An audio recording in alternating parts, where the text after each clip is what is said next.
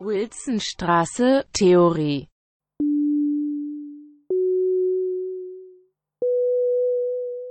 Ich bin Bernhard, ich bin euer Host heute und äh, im Studio, im digitalen Studio mit mir ist Eva. Hallo. Von der ihr ähm, letzte Woche, die vergangene Woche beliefert wurdet mit tollen Videos zum Thema Lessing, Malerei und Dichtung. Und darüber unterhalten wir uns jetzt bis elf ein bisschen mit euch. Und wir freuen uns, wenn ihr Fragen stellt, wenn ihr anrufen wollt. Aber jetzt geht erstmal die Frage an Eva oder die Bitte an Eva. Fass doch nochmal kurz zusammen, worum es dir geht und was dich auch vielleicht an diesem Lessing-Thema ähm, weiterhin fesselt. Oder was du, wo du vielleicht schon die Karte voll hast. Ja, es fesselt mich natürlich die Schlange. ähm, na, ich finde es nach wie vor einen ähm, vor allem medienwissenschaftlich interessanten Text, weil jemand sehr früh, mh, hm, dass jemand sehr früh so strukturiert Gedanken macht darüber, was die verschiedenen Kunstformen jeweils besser oder anders können als die anderen. Das finde ich äh, für uns fürs Theater deswegen interessant, weil wir ja auch mit allen möglichen Medien arbeiten können und ich das auch immer interessant finde, wenn man das tut und äh, dann auch ein bisschen was darüber weiß, was man jeweils mit den einzelnen Formen tut oder tun kann und wie die sich dann auch ergänzen. Also bei Lessing ist es ja jetzt eher so, der grenzt es so voneinander ab, um da zu seiner Theorie zu kommen. Aber spannend ist natürlich dann auch wieder umgekehrt, wenn es zusammenkommt. Wenn er in seiner hamburgischen Dramaturgie, dann denkt er das ja so ein bisschen an, das im Theater, ja, das ist ja dann irgendwie beides. Äh, und das finde ich, könnte man einfach noch ein bisschen expliziter denken und auch mehr für heute denken. Aber vor allem ist es, finde ich, wichtig, dass es so ein, so ein Grundlagentext ist, den man einfach kennen sollte, weil es auch einfach sehr häufig um diesen Text geht. Wie, keine Ahnung, man, dieser eine Text von Benjamin vielleicht auch, Kunstwerkaufsatz, ständig zitieren die Leute und dann muss man das einfach irgendwie auch einmal gehört haben, dann kann man es auch in die Schublade legen. Ähm, und äh, ich hätte natürlich auch noch den Wunsch, also wenn hm, wenn es keine weiteren inhaltlichen Fragen mehr gibt irgendwann, auch nochmal Feedback zu bekommen von dem oder zu dem Video. Also das, das Beispiel von Eva Meyer-Keller, ob da Leute andocken konnten oder einen Transfer hergestellt haben, ähm, damit das nicht weiter so wahnsinnig monologisierend bleibt. Also kann man ja auch gerne in die Textbox schreiben oder so. Das ähm, fände ich irgendwie gut, wenn man da auch nochmal was von aus der Gruppe hört, weil das hat mich eigentlich wirklich ich habe irgendwie so, als die Sonne dann ganz untergegangen war, einfach auch angefangen, mich selbst zu nerven. war kein schönes Gefühl. Ja, du warst ja jetzt die, die erste, die das alles auf auch mit äh, Video-Erklärvideo gemacht hat. Ja, es hätte halt anders auch keinen Sinn ergeben. Mit das Bildmaterial ist einfach zu wichtig. Mhm. Ja, und ich wollte auch nicht so, ja, dann googelt jetzt mal und schaut euch das selbst an. Das hätte man machen können, aber ich weiß nicht, es zerfasert dann vielleicht auch so. Ja, es war total gut gelöst, fand ich. Mir hat sehr gut gefallen. Das hat ja am Ende dann noch Spaß gemacht, ein bisschen zusammenzuschneiden und äh, lustige, passende Bilder noch rauszusuchen.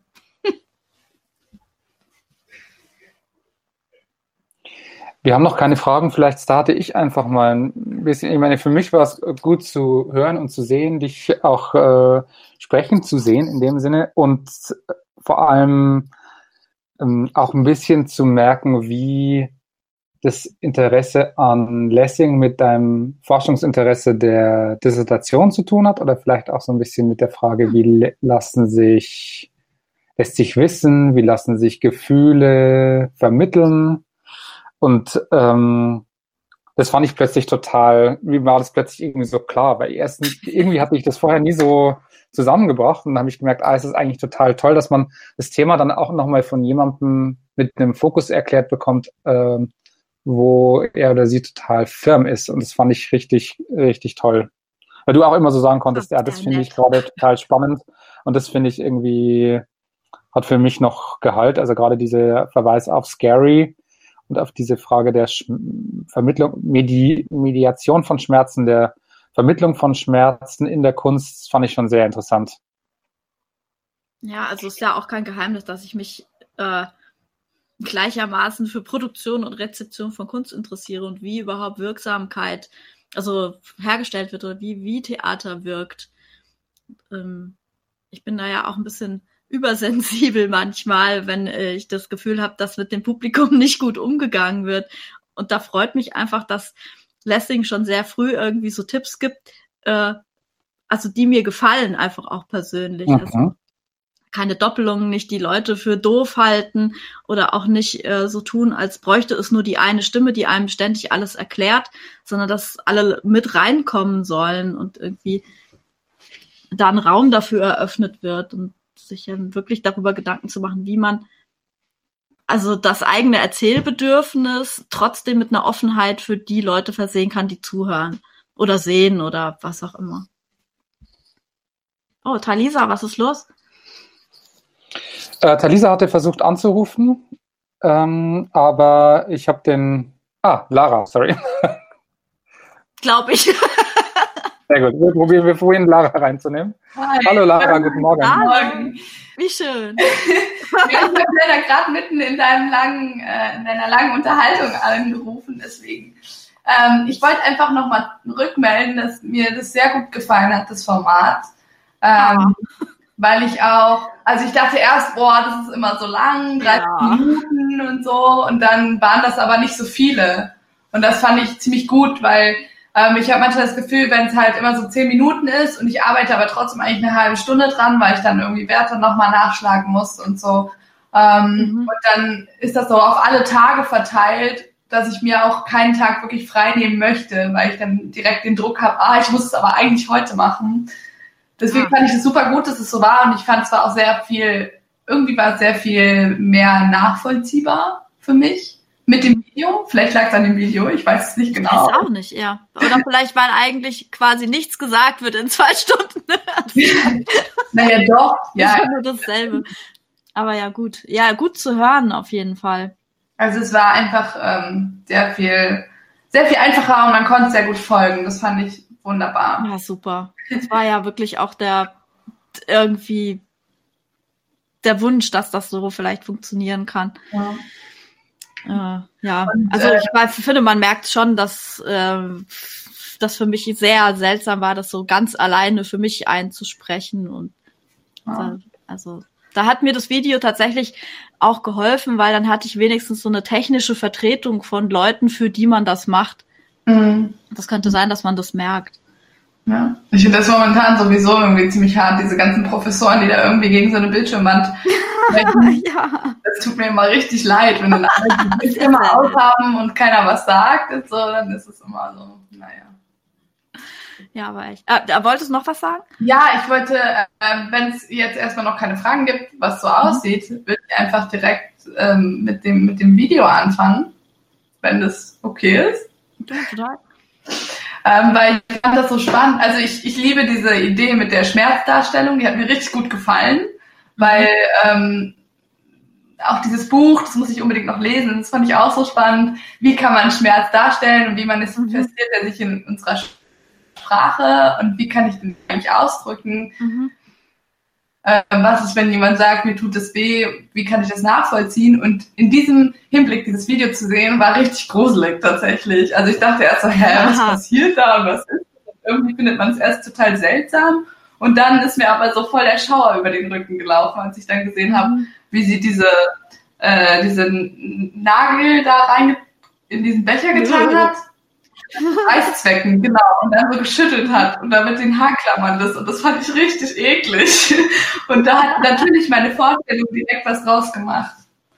Ja. Das war sehr spannend zu beobachten. Ja, beschreib doch nochmal mit einem Satz weiter, was da die Vorstellung gemacht hat. Naja, also nicht was Konkretes mhm. draus tatsächlich. Also ich hatte nicht direkt vor den Augen irgendwie einen Mensch, der da in so einem Becher geschüttelt wird, sondern dass man das Gefühl irgendwie nachvollziehbar mhm. kann. Also es ist irgendwie wie so in einem drin. Mhm. Als, als würde im Bauch zum Beispiel, als hätte man ganz schlimme Bauchkrämpfe. Das war wie mit den, mit, mit diesen Klammern. Mhm. So, das habe ich mir gedacht. Das ist irgendwie krass, dass das so funktioniert, wenn man da irgendwie so ein bisschen eingewiesen ist, weil ich, die Leute in dem Video haben ja auch teilweise gelacht und mir war überhaupt nicht zu lachen mhm. Zumute.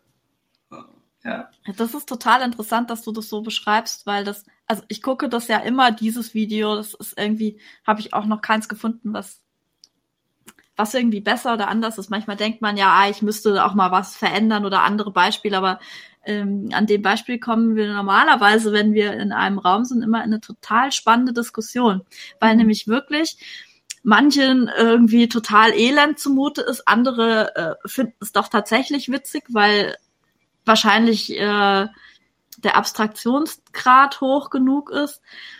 Äh, und das ist so ein ist so ein Dialog, den ich jetzt sehr vermisse, weil so viele verschiedene Reaktionen auch da äh, immer beschrieben werden und, und, und warum das sozusagen bei, auf manche so einen Impact hat und auf andere einen anderen, weil die Wahrnehmungsweise auch unterschiedlich ist. So, also ob man eher so wie so ein Comic draufschaut oder so. Bei mir ist es ja tatsächlich eher so, dass ich tatsächlich Mitleid mit Kirschen bekomme. ist auch nicht gut, weil irgendwann kann man dann gar nichts mehr im Leben, wenn man mit allem immer Mitleid hat. Ja. ja, man fängt ja auch irgendwie, also was man so als Kind noch mitkriegt, dass man so die Sachen irgendwie oder die Dinge so vermenschlicht. Mhm. Plötzlich Mitleid mit, also mit Tieren ist jetzt vielleicht ein schlechtes Beispiel, weil die haben sicher auch Gefühle, aber dass man äh, viele Objekte einfach so mit Gefühlen vollstopft, mhm. und irgendwas dann total leid tut. Ja, ich befürchte, ich habe es nie überwunden. Ja. Oh, oh je, Rot schreibt über die Nagelfeile. Was, ah, was heißt, das Bild trickst einen aus, Ruth? Ich frage da jetzt gerade mal weiter, weil wir gerade so schön in dem Gespräch darüber sind. Das Bild äh, trickst einen aus. Was würdest du sagen, Lara Marie? Was meint Ruth? Bist du noch da? Bernhard, bist du noch da? Ist irgendjemand noch da? Ich bin hier. Und Lara ist auch wieder hier, ne? Ich habe dich gerade wieder in den Raum gelassen. Was war die Frage nochmal, Eva? Bitte? Was war die Frage nochmal? Die Frage war an Ruth, inwiefern das Bild einen austrickst. Und sie hat doch gerade geantwortet, man denkt, dass wirklich die Finger abgeraspelt werden. Ah. Weil die Kirsche so klein ist. Mhm. Ah. Ja, spannend. Also, weil das ist bei mir ja nicht so passiert, dass ja. ich direkt das Gefühl hatte, dass die Sachen irgendwelche konkreten Körperteile sind oder so, sondern eher, dass das Gefühl, was diese Kirsche hat, mhm. in dem Moment transportiert wird. Ja, genau. Aber das ist auch irgendwie auf einer anderen Art sehr konkret. Ja, weil man denkt ja, man fühlt sich in die Kirsche ein. der Kirsche vielleicht auch schon wieder voll egal. ja, schön. Hast du ähm, ähm, äh, noch ein anderes Video geguckt? Weil Final Cut hat sich leider einfach geweigert. Ähm, äh, ähm, ja, gut, wenn mir jetzt das Wort einfallen würde. Ne? Diese Streifenvideo zu entfernen, de-interlace. Genau, zu de-interlacen. Nee, ich habe also ich habe tatsächlich nur dieses geguckt, weil mir danach. man es aber trotzdem erkennen bisschen flau zumute war. und ich dann erstmal nicht mehr weiter gucken wollte. Ähm, aber vielleicht, wenn jetzt äh, die Leute in dem Gespräch hier noch sagen, es ist voll cool, das muss man unbedingt gesehen haben, dann ähm, überwinde ich mich nochmal. Ah, mhm. Ricarda macht einen Verweis zu Florentina und ihrem Tanzstück in Bezug auf die Schmerzfrage, ja also äh, ich kann vielleicht noch so eine mediale Antwort machen, dass ich tatsächlich, ich habe das Stück live gesehen und die Kamera bringt es einem doch noch einfach sehr viel näher. Mhm. Diese Close-ups, die ändern viel. Man müsste eigentlich vielleicht in Lessing auch noch mal wirklich in Richtung Film weiterdenken. Nicht nur was Montage betrifft, sondern dass der Blick ja dann auch noch mal anders geführt wird. Und wenn man dann den Kirschen so nahe kommt und so diesen Saft so raustropfen sieht, das macht noch mal was anderes Also in dem Raum konnte man sich als Publikum frei bewegen. Das waren so zwei Tische. Auf einem lagen die Utensilien, auf dem anderen wurde experimentiert, sage ich jetzt mal. Und das Ganze hatte eine relativ, also dadurch, dass man selber entscheiden konnte, wie viel Distanz man zu dem Geschehen einnimmt, ähm, wurde unter, also wurde häufig auch eine größere Distanz erzeugt, weil man wollte ja auch niemandem im Weg stehen und dann tritt niemand an den Tisch ran, weil dann denkt man, dann, dann versperrt man allen diese Sicht oder man stört die Performerin. Ja, und da, also auch aus dem Grund finde ich, passt das ganz gut zu diesem Lessing davor, weil es wirklich auch sehr stark darauf ankommt, wie man das gezeigt bekommt, ob man wirklich mit im Raum ist. Im Raum haben Leute eher auch mehr gelacht, als wenn man es nur als Bild sieht. Hm. Naja, und auch die Vorstellung, wenn da jetzt jemand in so einem Raum so ganz nah da dran treten würde und so seinen Kopf vor das Geschehen halten, auch schon ein bisschen gruselig. Also so jemand, der das ganz genau ansehen muss, wie da jetzt die, die Kirsche abgeraspelt wird. Das ist dann auch schon ein bisschen perfide, würde ich sagen. Man erkennt es halt auch nicht so gut, wenn man sehr weit weg steht. Und dann ist tatsächlich auch so ein, so ein forscherisches Interesse hat sich zumindest bei mir gebildet, weil man fühlt sich auf der anderen Seite, wenn es nicht nur ein Bild ist, auch relativ sicher. Also es sind nur Kirschen und ähm, keine Ahnung, dadurch kam da so ein interessantes Spiel aus sich sicher fühlen, aber trotzdem auch die anderen Leute im Raum immer so mit beobachten auf. Also den man, also man verhält sich einfach nicht so, äh, wie als wäre man allein im Raum, wo man vielleicht sich noch mehr herausnehmen würde und auch diesem forscherischen Interesse vielleicht näher oder weiter nachgehen würde. Weil ich so im Nachhinein drüber nachdenke, glaube ich, kann ich das zumindest für mich so sagen. Gab es denn für dich eine Stelle, die besonders ähm, besonders gruselig war? Nee, eben. Komischerweise geht mir das im Film viel mehr so dort vor Ort war das Ganze auch viel spielerischer, also wirklich so experimentell und ich war vor allen Dingen total begeistert über die über die Vielfalt der Ideen, was man jetzt mit diesen Kirschen noch machen kann und wie lustig das ist, ähm, dass diese ganz schlimmen Folter- und Quälmethoden durch einfache Objekte oder so alltägliche Dinge ersetzt wurden. Hm. Jetzt muss ich mal gerade hier ein bisschen zurückscrollen. Hier wurde ganz viel geschrieben. Ich ja, dann logge ich mich mal aus erstmal wieder. Ja, klar, klar. Das sollte lieber alle anderen einloggen. Ich will, ich will jetzt nicht die Leitung loggen. Kein Problem. Ich glaube, es gibt einen Gruppencall. Ja, danke dir. Danke halt. Ich mich würde genau, ja noch Ricardas äh, Differenzierung der Schmerzfrage bei Florentina Holzinger interessieren, inwieweit Schmerz ein Spektakel sein kann, weil da wird ja Schmerz tatsächlich an schmerzempfindenden Körpern gezeigt. Das ist vielleicht nochmal eine andere Einfühlung. Willst du da nochmal was dazu schreiben? Absichtlich. Sie hat auch noch, äh, noch zwei äh, Sachen geschrieben. Also ah, sie hat auch geschrieben, um absichtlich zu schockieren oder kulturell gesehen Macht zu demonstrieren. Ja, genau. Ich lese gerade jetzt noch hier Eva. Ah ja, am aller, aller mulmigsten.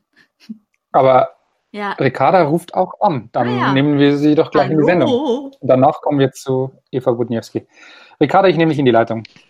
Guten Morgen. Hi. Guten Morgen. Hallo. Ähm, Schön, jetzt kann ich meine eigenen Nachrichten. Ja, ebenfalls. Ähm, jetzt kann ich meine äh, eigenen Nachrichten gar nicht mehr sehen. Aber ähm, ich habe äh, über Florentinas Stück eigentlich nachgedacht, weil ich an Arends Formulierung hängen geblieben bin, dass sie sagt, dass da keine Übertragung, also dass es die privateste aller Erfahrungen ist und dass sie irgendwie dadurch nicht mitteilbar oder übertragbar ist.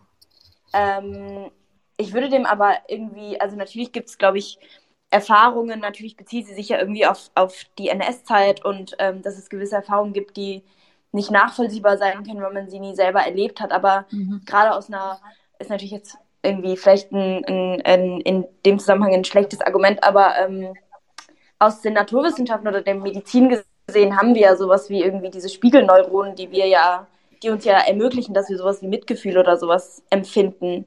Und gerade bei einer Performance wie bei Holzinger, ähm, war ja irgendwie dieses Gefühl, dass dieser Schmerz sich übertragen hat, bei mir auf jeden Fall da. Also mhm. präsent, dass ich den Eindruck hatte, ähm, oder wenn sich jemand tief in den Finger schneidet, dann, dann tut es einem irgendwie an der Stelle auch weh oder es zieht sich irgendwas zusammen in einem selber. Mhm. Ähm, also, dass da irgendwie diese, diese Übertragbarkeit von Schmerz und diese Nachvollziehbarkeit auf jeden Fall da ist. Ja. Ja, das finde ich also gut, dass du das nochmal sagst. Ja, äh, weil das genau, äh, genau jetzt in diesen Dialog reingeht, der, der sich daran entspinnt.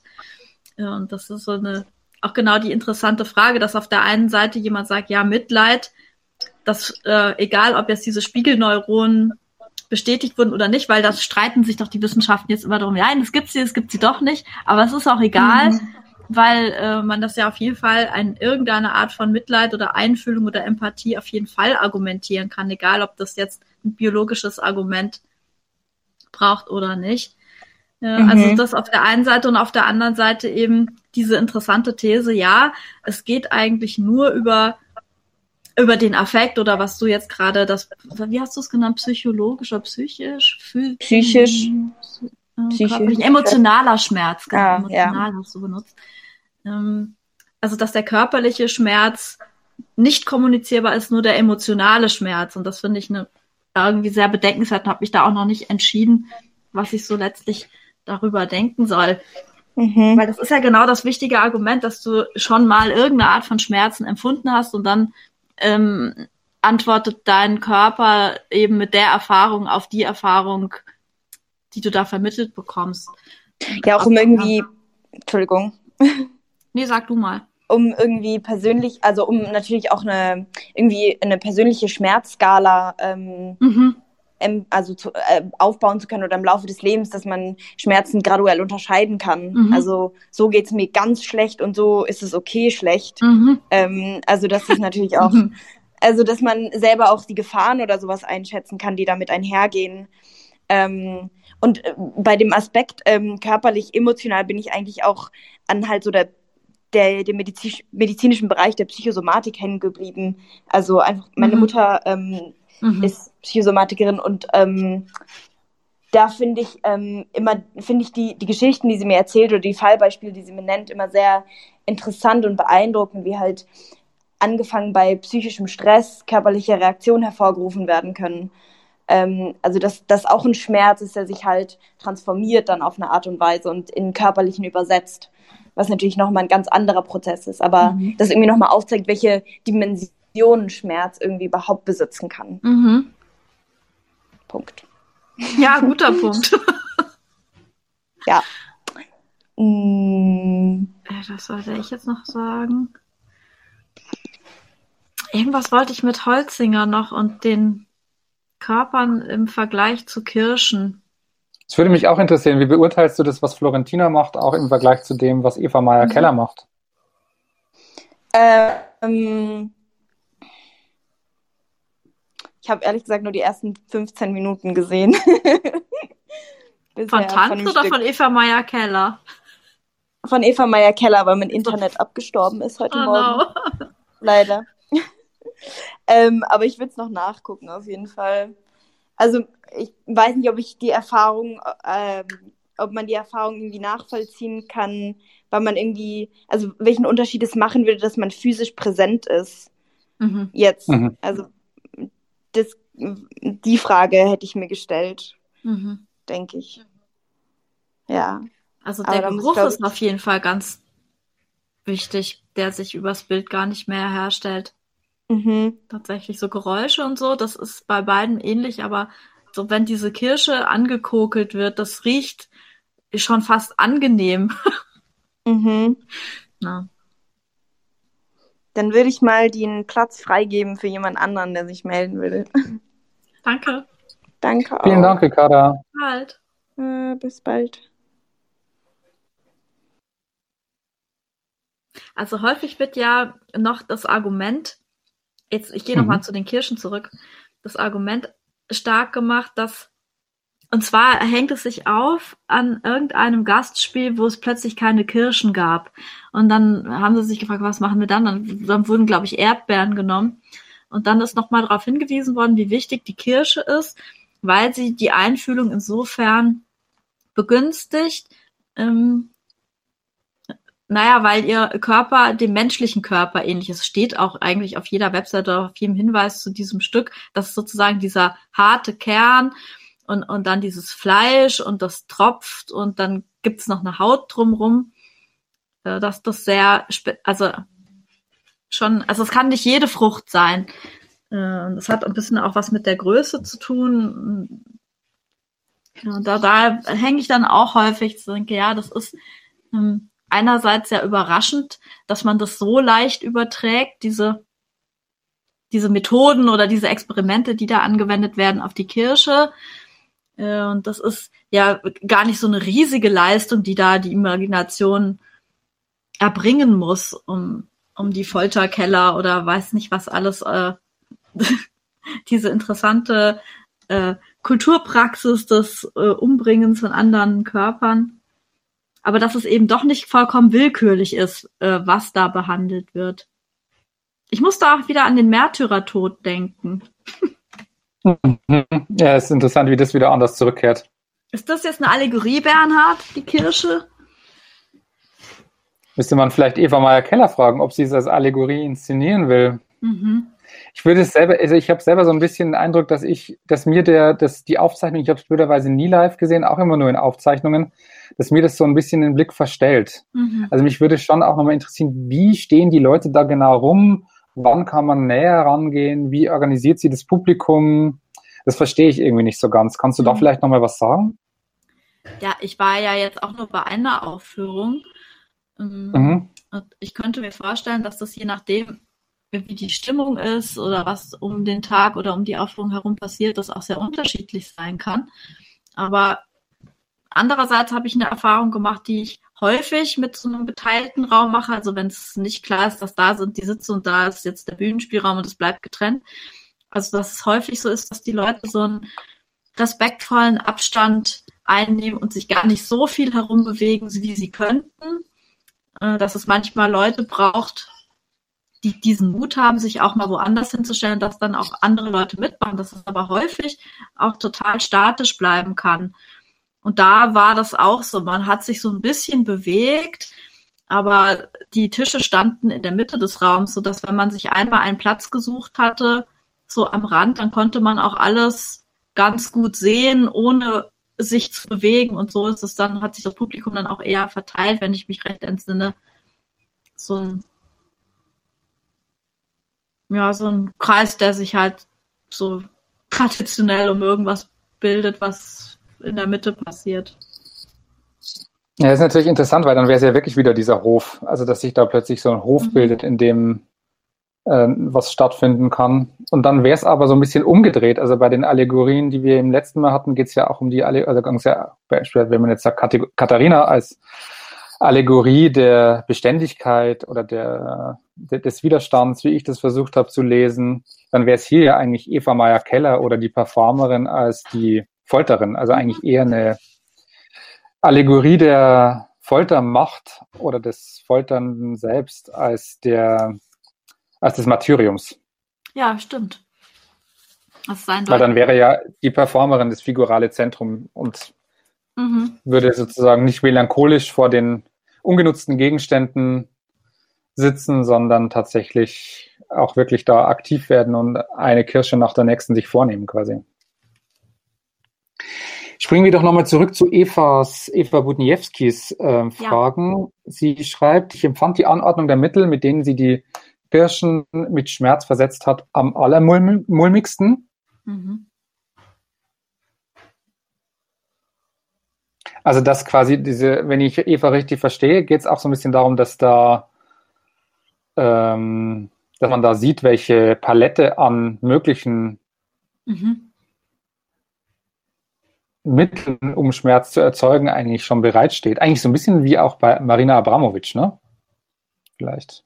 So, du meinst, ähm, genau, sagt Eva. Na gut, dann brauche ich auch nicht weiter zu kommentieren. Ja, ja, sehr dass gut. man schon sozusagen das Potenzial, was auftaucht, aus dem, was noch alles passieren kann. Es ist noch gar nicht geschehen, aber man hat sozusagen da nochmal eine Möglichkeit, mit der eigenen Imagination einzusteigen. Das würde dann wieder auf der Seite von Lessing argumentieren. Man imaginiert, ja. Man imaginiert. Ja. Mhm. Sehr gut. Für die, die jetzt vielleicht nachhören, es entwickelt sich hier irgendwie mit dem Chat äh, so eine sehr gute Kommunikation. Das heißt, manchmal wird einfach im Chat geantwortet und wir sehen es sofort und ähm, können es mit in die Diskussion nehmen. Es funktioniert ganz gut. Ja, ich glaube, das ist auch ein total guter und richtiger Punkt, den Eva da jetzt gerade gemacht hat. Man imaginiert. Ja. ja. ich finde schon, aber man denkt so, ah, welches nimmt sie jetzt als nächstes? Ist ja auch so ein bisschen eine Spielanordnung man mhm. weiß irgendwie, man hat begriffen, was da, dass sich das jetzt einfach so fortsetzen wird und man denkt dann, man ertappt sich dann auch dabei, ah, jetzt würde ich eigentlich interessieren, wie sie den Föhn benutzt. Oder es würde mich eigentlich schon jetzt interessieren, was sie jetzt eigentlich damit mhm. vorhat. Oder und dann gleichzeitig denkt man sich, hä, warum eigentlich? Ja, das kann ich auch bestätigen. Äh, vor allem, weil. Es hat mit so einem kindlichen Interesse für Folterinstrumente zu tun, finde ich. Ja, aber nur weil es auch so einen kindlich safen Rahmen hat. Man weiß, dass man jetzt mhm. nicht, äh, dass es keinen zweiten Teil des Stücks geben wird, wo Meerschweinchen jetzt damit oder so malträtiert würden. Das würde eine vollkommen, das würde die Sache vollkommen verändern. es ist schon so, dass, äh, dass man die Kirchen als etwas erkennt, dem nicht, dem eigentlich eben der Schmerz nur symbolisch, sag ich jetzt mal, zugefügt werden kann. Mhm. Und das ist auch wichtig, dass man auf dem Tisch die Anordnung der Sachen nicht chronologisch vorfindet. Also es ist nicht so, dass sie eben von links nach rechts, man weiß, ah, als nächstes kommt das, sondern man weiß auch nicht, was miteinander kombiniert wird und so. Das, das stimmt schon, dass man da anfängt, sich das auszumalen. Was ginge denn noch so? Bei manchen hat man auch überhaupt keine Idee, wofür die Sachen zum Einsatz kommen werden. Ich war auf die ja. Knet-Voodoo-Kirschen überhaupt gar nicht vorbereitet, zum Beispiel. Das war mhm. eigentlich schon sehr fantasievoll. Was wollte ich jetzt noch Jetzt äh, ruft Eva auch gleich nochmal ah, an. ja, wie gut. Ich nehme dich mit in die Sendung, Eva. Hallo. Hallo, grüß oh. dich. Mir ist gerade noch was eingefallen zu Ricarda und dem Vergleich zu Tanz. Ich fand es da nämlich ziemlich spannend, dass, ähm, weil sie auf das Hannah Arendt-Zitat eingegangen ist, dass man eigentlich so dieses Spektakel und diese persönliche Ebene voll gut verbunden gesehen hat. Weil man, die beiden Frauen, die sich ja darauf vorbereitet haben, eigentlich fast das ganze Stück, die waren so, die wurden in so sehr privaten Momenten eigentlich auch gezeigt, habe ich das Gefühl gehabt. Dadurch, dass sie auch mit dem Rücken zum Beispiel hing ähm, und ja ganz fokussiert auf ihre Partnerin war, fand ich das auch mega privat gleichzeitig. Ich weiß nicht, wie euch das ging, aber es war halt zusätzlich natürlich ein mega krasses Spektakel und gleichzeitig extrem privat. Hallo, bist du noch da? Ja. Ah ja. ja brach so ab irgendwie mit einem Satz. Also, äh, ich kann mich gar nicht an zwei Frauen erinnern. Sieht es im Video so aus, als wären da zwei? Nee, ich meine ich mein bei Tanz jetzt. Ach, bei also Tanz, sorry. Ah, okay, okay. Da waren es mehr als zwei sogar. Ja, aber ich, also ich, ich weiß, es waren mehr als zwei, aber die beiden, es waren zwei Frauen, die sich sozusagen darauf vorbereitet haben. Ach, diese Vorbereitung jetzt, okay, jetzt habe ich, jetzt bin ich wieder, glaube ich. Ja. Ähm.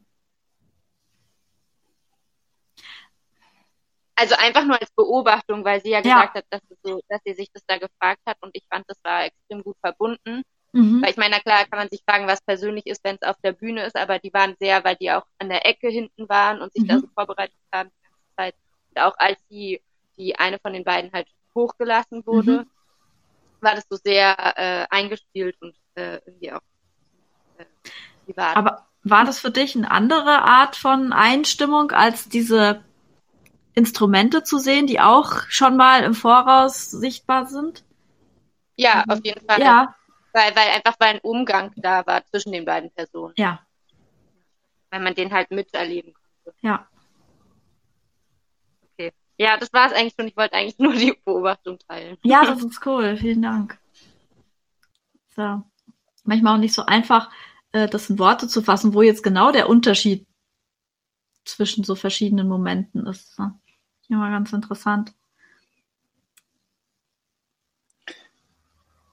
Sollen wir noch auf. Wir hatten auch jetzt noch, um chronologisch vorzugehen, haben wir jetzt noch Ruths Frage. Ja. Ich wiederhole, ich, ich, lese mal vor, was sie ja. geschrieben hat. Manche Momente waren sehr abstrus und die Schmerzdarstellung war nicht wirklich wirksam. Ah, die Lollis. Kirschlollis, die einfach draufgedrückt werden. Ein Küchentuch wird auf die Kirsche gedrückt. Andererseits war nach den brutaleren Darstellungen der Moment des Kirschenessens enorm geladen durch die Gleichgültigkeit des Aktes. Mhm. Das war, ähm, fällt mir ein, äh, hat mal jemand vorgeschlagen in einem anderen Propedeutikum, äh, also oder ist der Spur gefolgt, was passiert wäre, wenn am Ende des Stücks jetzt noch ein Kirschkuchen gebacken worden wäre.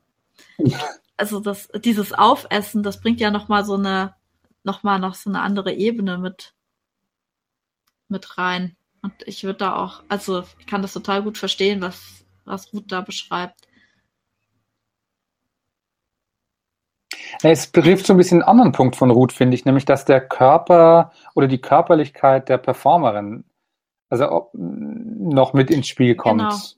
Also ich würde auch sagen, dass auf, äh, dass diese Folterinstrumente, die werden ja sozusagen auf den Maßstab der Kirsche reduziert, sage ich jetzt mal. Da werden keine lebensgroßen Dinge auf winzige Kirschen angewendet und da entsteht so eine Art darstellerische Augenhöhe mit der Kirsche, während das Aufessen ja dann ganz klar äh, den Zugriff des Menschen auf ein Objekt dann wieder bedeutet und äh, also das würde ich äh, als das bezeichnen, was den Moment dann auch noch mal so so übermäßig auch macht. Okay. Also keine Ahnung, aber das ist ja das Schöne, dass man, dass man den, äh, dass man in diesen Experimenten so einer Lebensrealität der Kirche nachfühlt. Also wenn, genau, wie würde man das in, ins, ins kirchliche Universum übersetzen, so eine, äh, wie heißen diese eisernen Ladies oder so, wenn das dann ein Becher mit Reißzwecken ist. Wird es der Kirche angepasst. Und die Kirche aufzuessen hat halt, glaube ich, nichts mehr mit der, mit dem Universum der Kirche so richtig zu tun. Da ist sie dann einfach ein, ein Nahrungsmittel. Ja. Und genau, wird dann eben einverleibt der, der Performerin. Umgekehrt äh, kommt es aber nicht vor, dass man imaginieren soll, wie die Kirsche die Performerin ist. Das wäre auch schön. Ruth schreibt auch gleich, aber auch, weil alles so ritualisiert mhm. ist und der Biss so beiläufig. Beiläufig, ja. Eigentlich ein guter Ausdruck. Ja. Das würde eigentlich genau ähm, auch ein bisschen ein Gegenargument zu dem darstellen, was ich gerade gesagt habe, dass es nicht nur überhöht wird, sondern auch wieder so ein bisschen auf den Boden der Tatsachen oder so, der, der menschlichen Tatsachen zurückführen. Beiläufig. Eben kein Riefenstahl aufessen von der Kirche. Ah, und Linda. Dann haben wir noch eine Frage von ID 18. Ah, sorry. sorry. Das hat gerade so gut gepasst. Wir haben gleichzeitig Köchin gesprochen. und Pathologin. Ah ja, dann genau, gehen wir doch vorher zu Linda. Also, Doch das Setting und die Haltung darstellen, musste ich an die Präzision einer Köchin und Pathologin ja. denken. Also da wird ja auch was beiläufig. Weil einfach so auf, auf einer professionellen Ebene, eine professionelle Ebene gehoben. Ja. ja. Ich lese jetzt die Frage vor von ID 1860 1613. Die Dreifachfrage. Die Dreifachfrage. Könnte man sagen, dass die Schönheit, die Lessing ja so wichtig ist, dadurch erhalten wird, dass es nur Kirschen sind? Ah, jetzt kommt noch das. Ähm, ja, ich würde ja sagen, das ist eine gute Analogie zu genau dem, was Lessing da versucht. Es ist eben mhm. deswegen, mhm. schön hat es eigentlich noch nie jemand bezeichnet, äh, aber zumindest über längere Zeit anschaubar, genau deswegen, weil es in der Intensität, dadurch, dass es eine Kirche ist, reduziert wird. Und eben kein äh, lebendiger Körper. Also äh, man, ich finde schon, dass, was ich eben gesagt hatte, mit den, dass es Kirchen sind, die sind nah genug an dem, was man imaginieren soll, aber eben weit entfernt genug, also ein, ein, ein fruchtbares Objekt vielleicht, wenn man diesen fruchtbaren Moment auf ein Objekt umdenken will. Und eben gut gewählt als weil man so denken will wie Lessing und ähm, sich nach einer maßvollen Darstellung fragt. Wenn man natürlich schockieren will oder anders provozieren, dann ist die Kirsche nicht mehr gut gewählt, aber so in diesem Lessing-Gedanken vielleicht genauso wie die ID dreifach schreibt.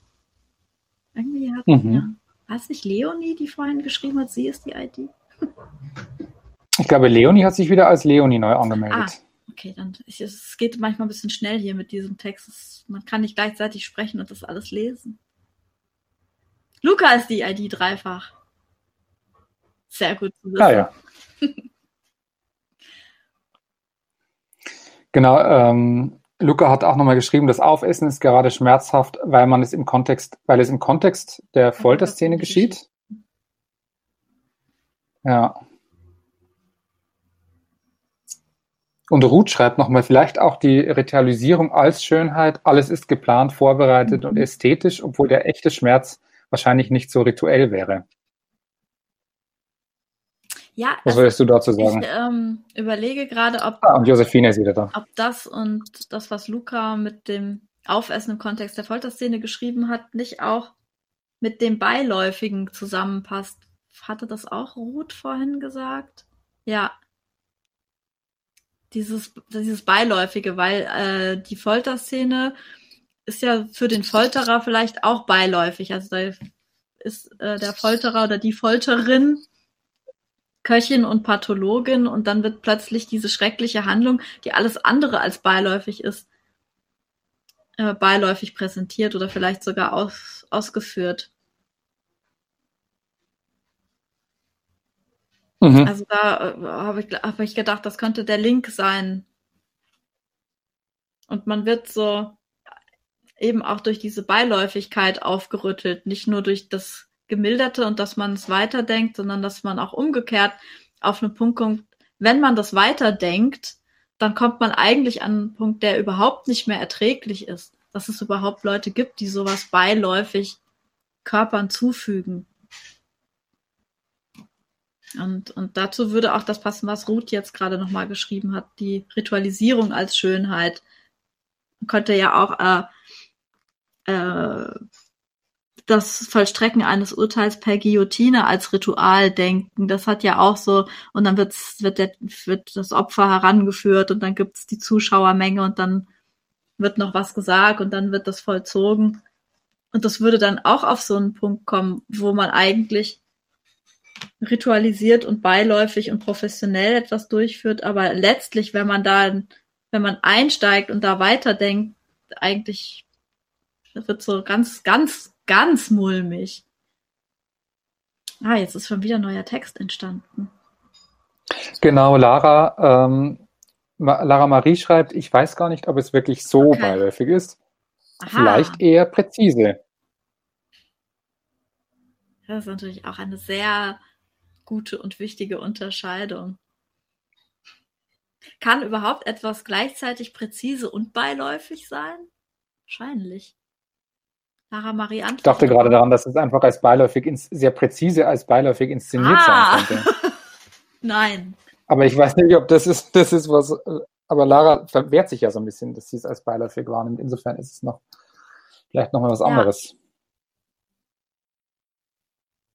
Ah, Wobei, wir also nehmen sie in die Sendung.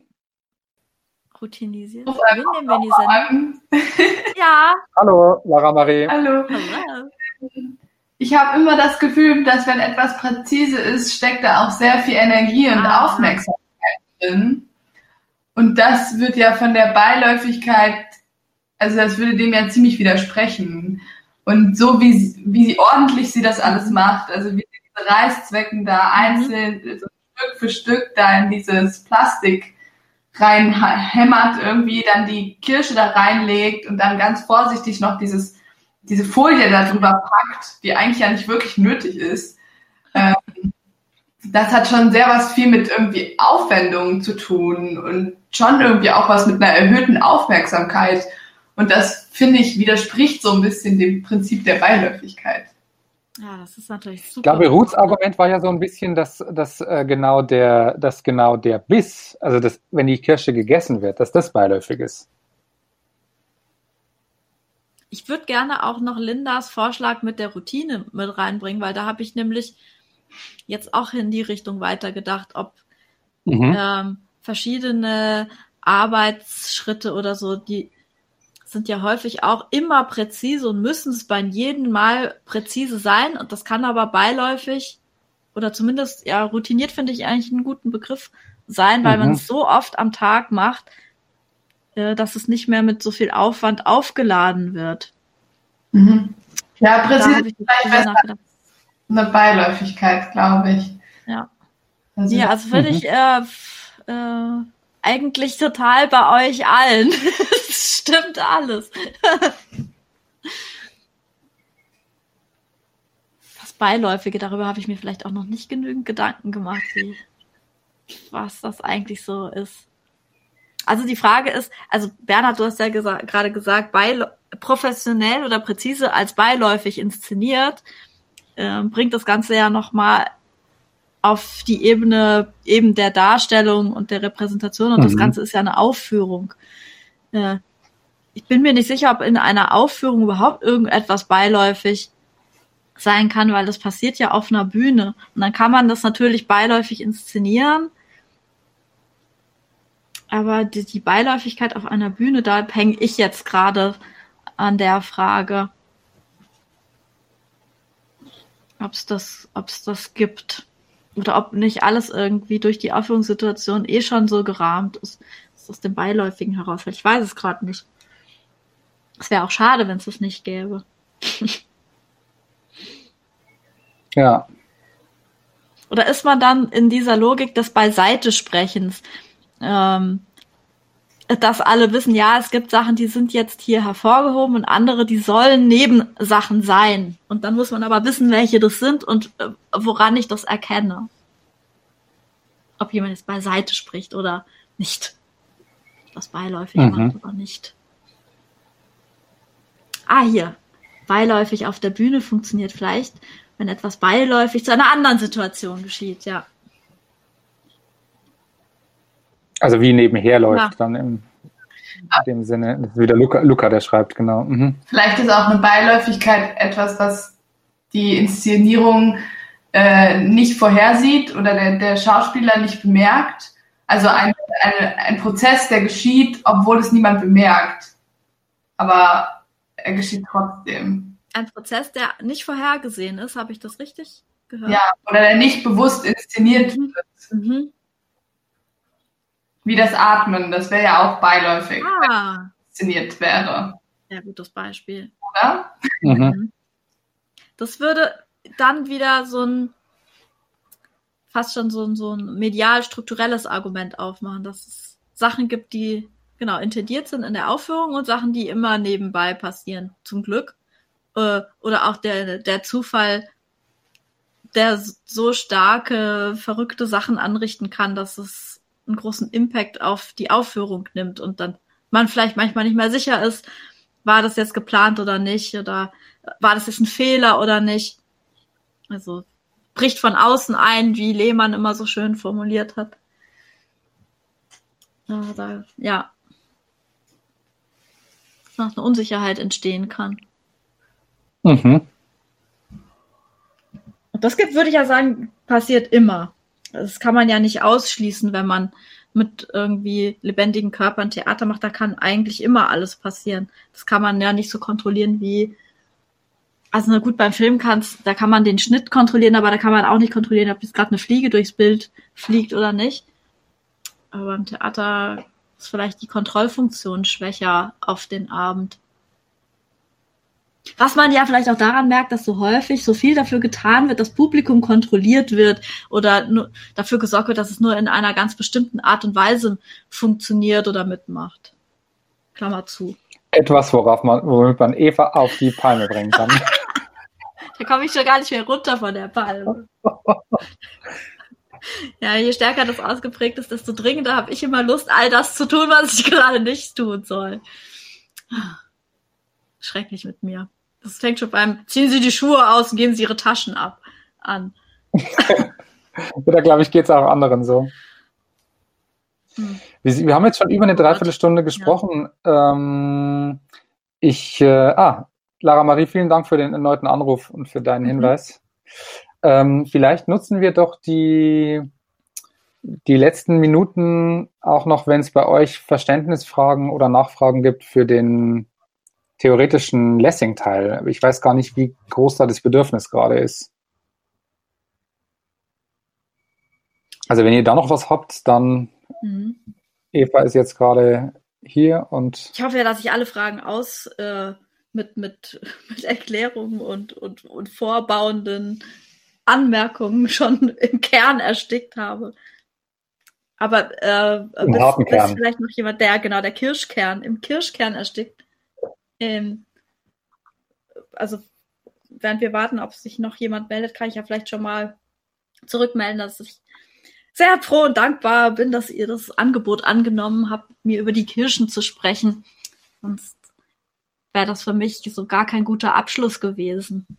So, total cool.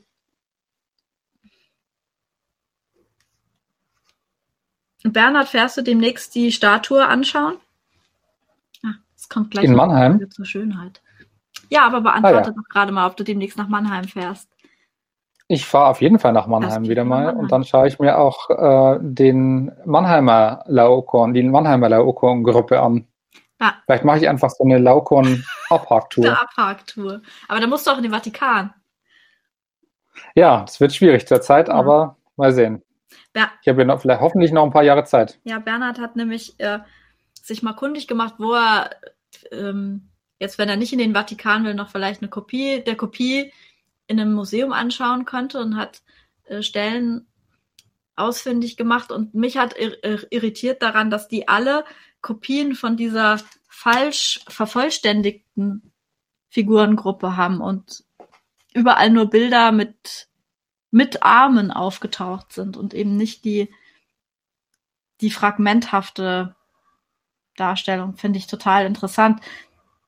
Also bestätigt für mich auch nochmal diese dass das noch relativ neu ist, dass man Skulpturen so ausstellt, wie man sie vorgefunden hat, also im, in ihrer Unvollständigkeit und auch, keine Ahnung, Architekturdenkmäler und Räume nicht mehr komplett ausgemalt werden nach dem Vorbild, wie es mal hätte sein können, sondern äh, dass dann einfach auch betont wird, wenn nur die Hälfte eines Freskos oder so noch übrig ist und dann hebt man das so hervor in der Unvollständigkeit, auch diesen geschichtlichen Verlauf noch mit spürbar zu machen, anstatt alles so neu aussehen zu lassen und vollständig. Jetzt mhm. kommt aber hier noch eine Frage zur Schönheit. Genau, ich lese dir vor, ah, Eva, dann bin ich. Also Hast du auch was zu tun? Ich, der Stellvertreter, genau. Ich vermute, es ist wieder Luca, der schreibt. Noch eine Frage zur Schönheit. Wie rechtfertigt Lessing die brutale Gewaltdarstellung in der visuellen Kunst, zum Beispiel bei Laocoon bei der Skulptur? Oder ist es dann nicht so brutal, weil es nur eine Momentaufnahme ist? Ja, genau. Nächste Frage. ja, ähm, also Lessing rechtfertigt genau das dadurch, dass nicht der stärkste Moment der Gewaltdarstellung gewählt wird. Also er und da sein Widersacher Herr Winkelmann mit CK sind sich ja darüber einig, dass man diesen Laokoon in der Statue noch deutlich leidender hätte darstellen können. Und äh, der wird auch deutlich leidender dargestellt in Texten, aber eben nicht in der Skulptur, weil da guckt man drauf und äh, deswegen ist es abgemildert.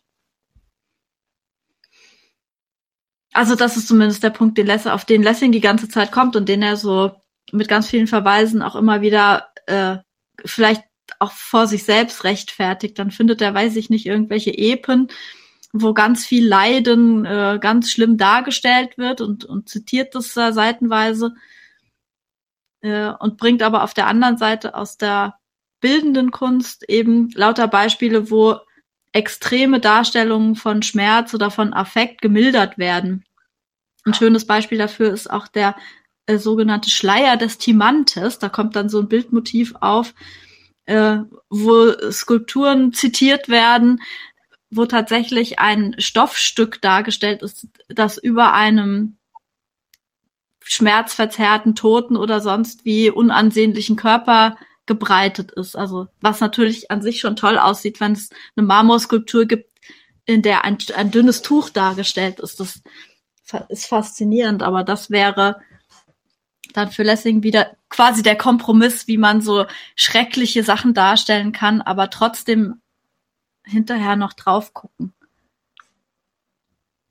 Ja, und das ist sozusagen eine Momentaufnahme, aber eben eine abgeschwächte, um jetzt nochmal auf den Begriff der Momentaufnahme zu kommen. Also der, äh, in der Skulptur ist es halt immer dieser fruchtbare Moment, der nicht der, ähm, die extreme Darstellung oder die möglichst extremste Darstellung wählt, sondern eben die fruchtbarste, wo man noch was dazu denken soll.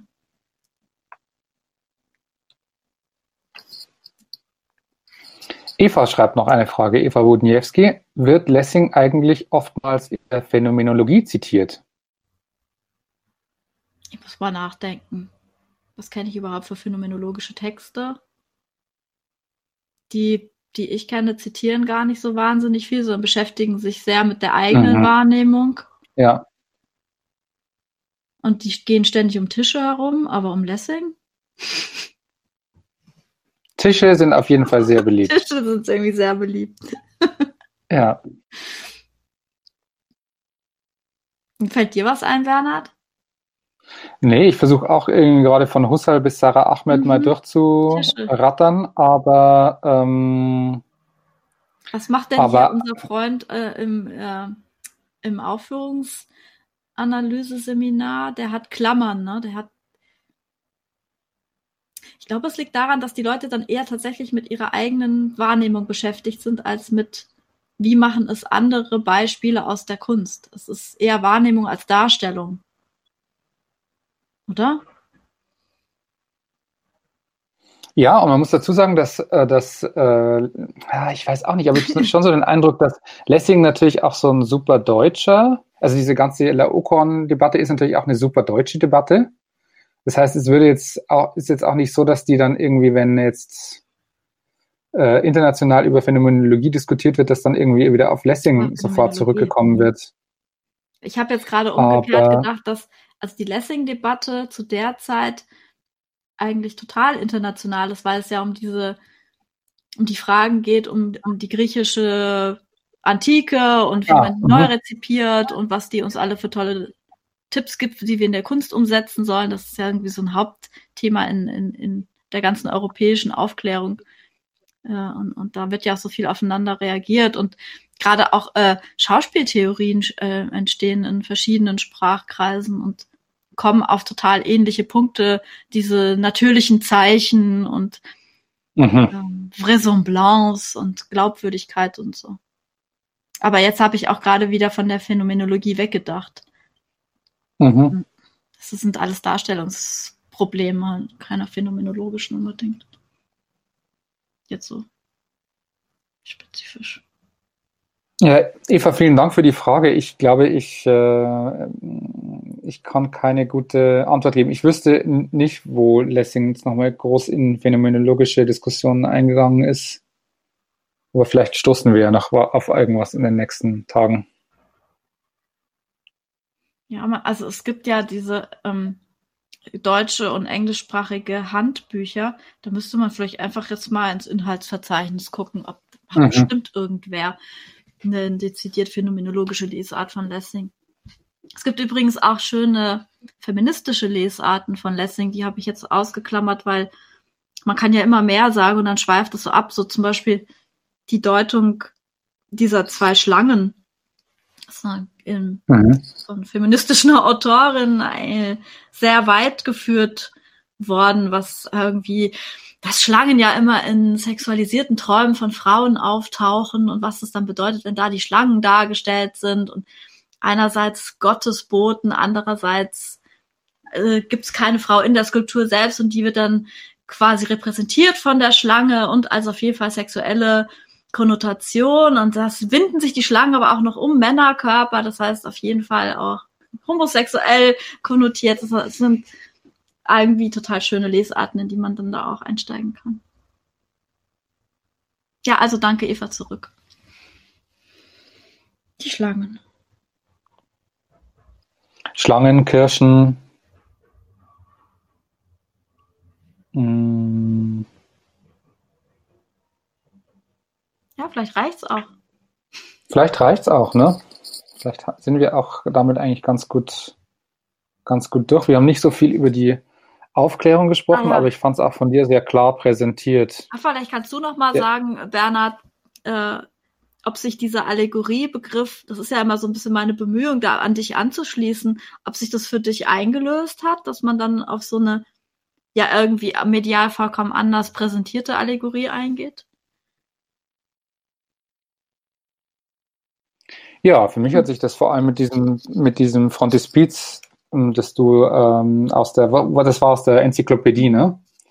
Bringst, also dass da quasi so eine große Figurengruppe, die eigentlich an sich schon den Auftritt der Aufklärung selbst zeigt, mhm. darstellt. Ich fand es in dem Zusammenhang halt sehr interessant zu sehen, dass ähm, das, was Benjamin so stark macht für die speziell barocke Allegorie, nämlich diese Masse an Gegenständen oder mhm. zusätzlichen mhm. Materialien, Attributen und so auch immer, dass die eigentlich zurücktritt ähm, vor der Masse an Menschen oder mhm. unterschiedlichen Gruppen, die du ja auch alle dargestellt hast oder nochmal erklärt hast, wer ist eigentlich da auf, auf dem Bild wer. Das fand ich eigentlich sehr schön auch, das so ein bisschen mitzunehmen, diesen Gedanken.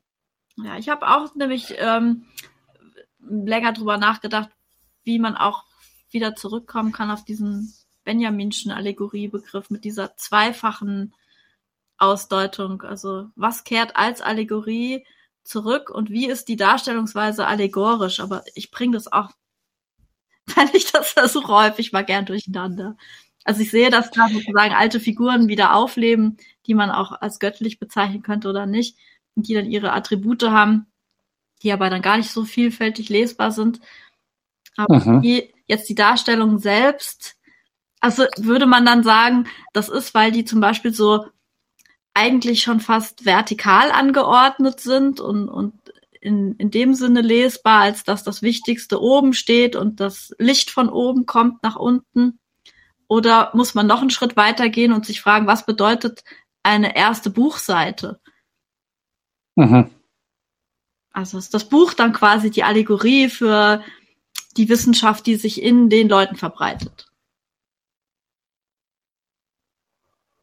Ja, aha, mhm. verstehe. Fragen über Ich fand es in dem Fall ganz, ganz äh, einfach, wenn ich das Bild jetzt richtig erinnere. Es ist ja eigentlich die Allegorie selbst, äh, die Allegorie, die Aufklärung selbst tritt ja als Figur, als Figur auf, ne? Die ist ja da ganz oben zu sehen. Das ist ja die Wahrheit.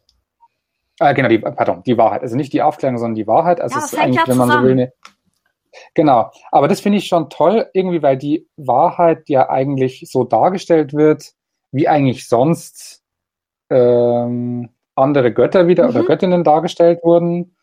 Und dass dann eben aber auch in dem Bild irgendwie so eine seltsame allegorische Unsicherheit oder Unschärfe gibt, die eben nicht so einfach symbolisch gegriffen werden kann. Das hast du irgendwie ganz gut herausgestellt mit diesem zusätzlichen Lichtstrahl. Also dass da irgendwie auch dieses Bild, da gibt es irgendwie Falten und Knicks und mhm. äh, irgendwie Zusatzmomente, die da irgendwie vielleicht noch vom Barock rüber äh, gerettet wurden, ist es kein einfaches Diagramm, mhm. kein, kein äh, ähm, Excel oder keine Excel-Tabelle oder wie auch immer, wo man sagt, oben die und auch nicht nur eine einfache Skizze, sondern es ist so weit ausgearbeitet, dass man noch kleinste Details und kleine verrückte äh, Momente wahrnehmen kann und interpretieren kann. Und da ist eben dann plötzlich auch doch noch die, das göttliche mhm. Licht, das da auch noch dazu strahlt und irgendwie die Theologie beleuchtet. Das fand ich schon irgendwie total super und auch super von dir mit dann diesem gelben ja, toll, oder?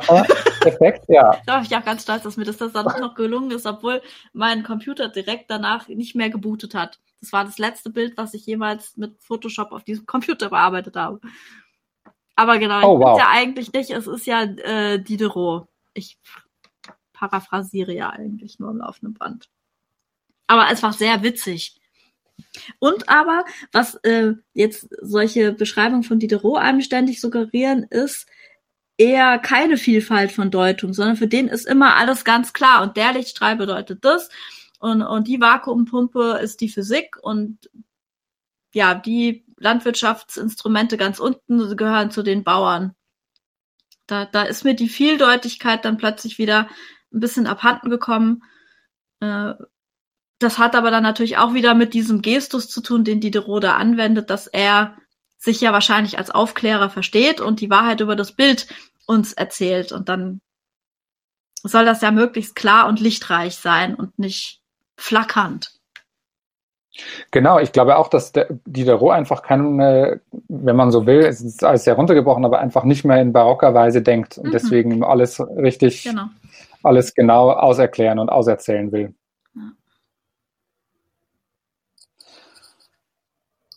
Ja, vielen Dank, äh, Eva, für die Erklärungen und vielen Dank euch im digitalen Seminarraum, Propedeutikungsraum vor den Geräten beim Zuhören, zum, fürs Zuhören. Ich denke, wir sind am Ende angelangt, oder? Total am Ende. Total am Ende.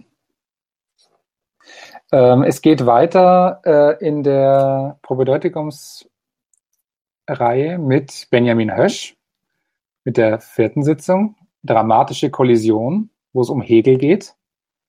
Und Benjamin hat sich auch entschieden, einen, wie er es nennt, bebildeten Podcast zu machen.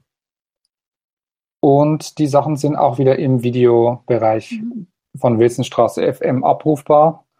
Als ich jetzt die Sendung begonnen habe, war es noch nicht online, aber ich vermute, es ist jetzt das gleich. Ist gerade in der Mache, ne? Ich habe jetzt hier schon E-Mail genau. gefragt. Puffertag ist Sonntag. Puffertag ist in dem Fall Sonntag. Benjamin war auch total flott mit seiner Produktion, sodass wir dann nicht mehr groß dazwischen grätschen wollten. Ähm, aber wir haben es uns hinter die Löffel geschrieben und wir hoffen, dass wir den Pufferzeitraum vielleicht bei den nächsten Sitzungen dann auch für, dass wir den Montag, Dienstag frei halten können. Ich hätte noch eine Anmerkung zur Aufführungsanalyse aus dem Winter und der Deadline. Okay. Da scheint sich äh, also da wollte ich nur noch mal sagen, es, es, gibt wenige Leute, die mir noch fehlen mit ihren Analysen, glaube ich. Und die haben aber noch bis diese Woche Zeit. Also es ist jetzt kein, noch kein äh, Grund, sich äh, zu entschuldigen oder so, weil durch Corona ist sowieso alles sechs Wochen verlängert. Und von Ende März, dann halt Ende März, Ende April, dann wäre es ja Mitte Mai. Das heißt, es ist alles noch total im Rahmen. Ah, ja.